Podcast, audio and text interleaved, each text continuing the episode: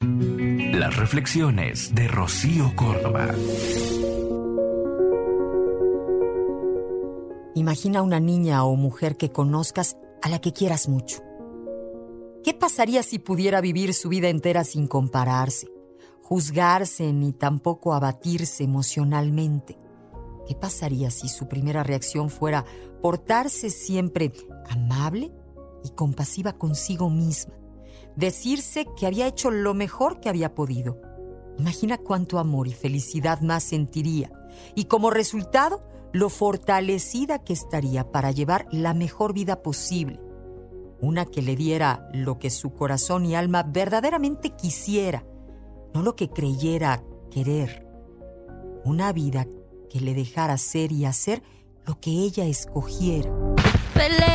Con tus y florece.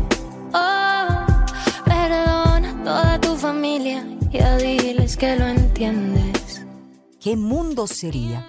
Aunque este mundo no es normal para nosotras, no es una realidad fuera de nuestro alcance. La posibilidad de este mundo está dentro de cada una de nosotras. Esta posibilidad está dentro de ti. Imagina si te atreves. Pon tu mano en tu corazón, cierra los ojos y respira.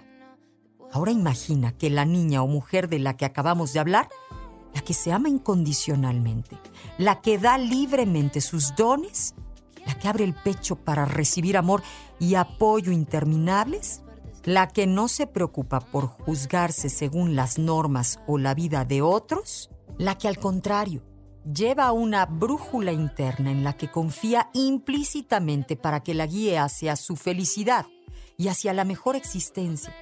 Imagina entonces que esa eres tú. Tú volverás a enamorarte y a creer. Si no vuelves, no desaparezco.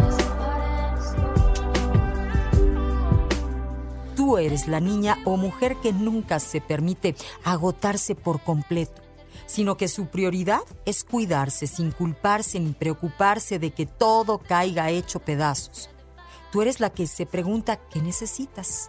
Imagínate que cada año que pasa te enamoras más de tu cuerpo, aunque se le añade celulitis y arrugas.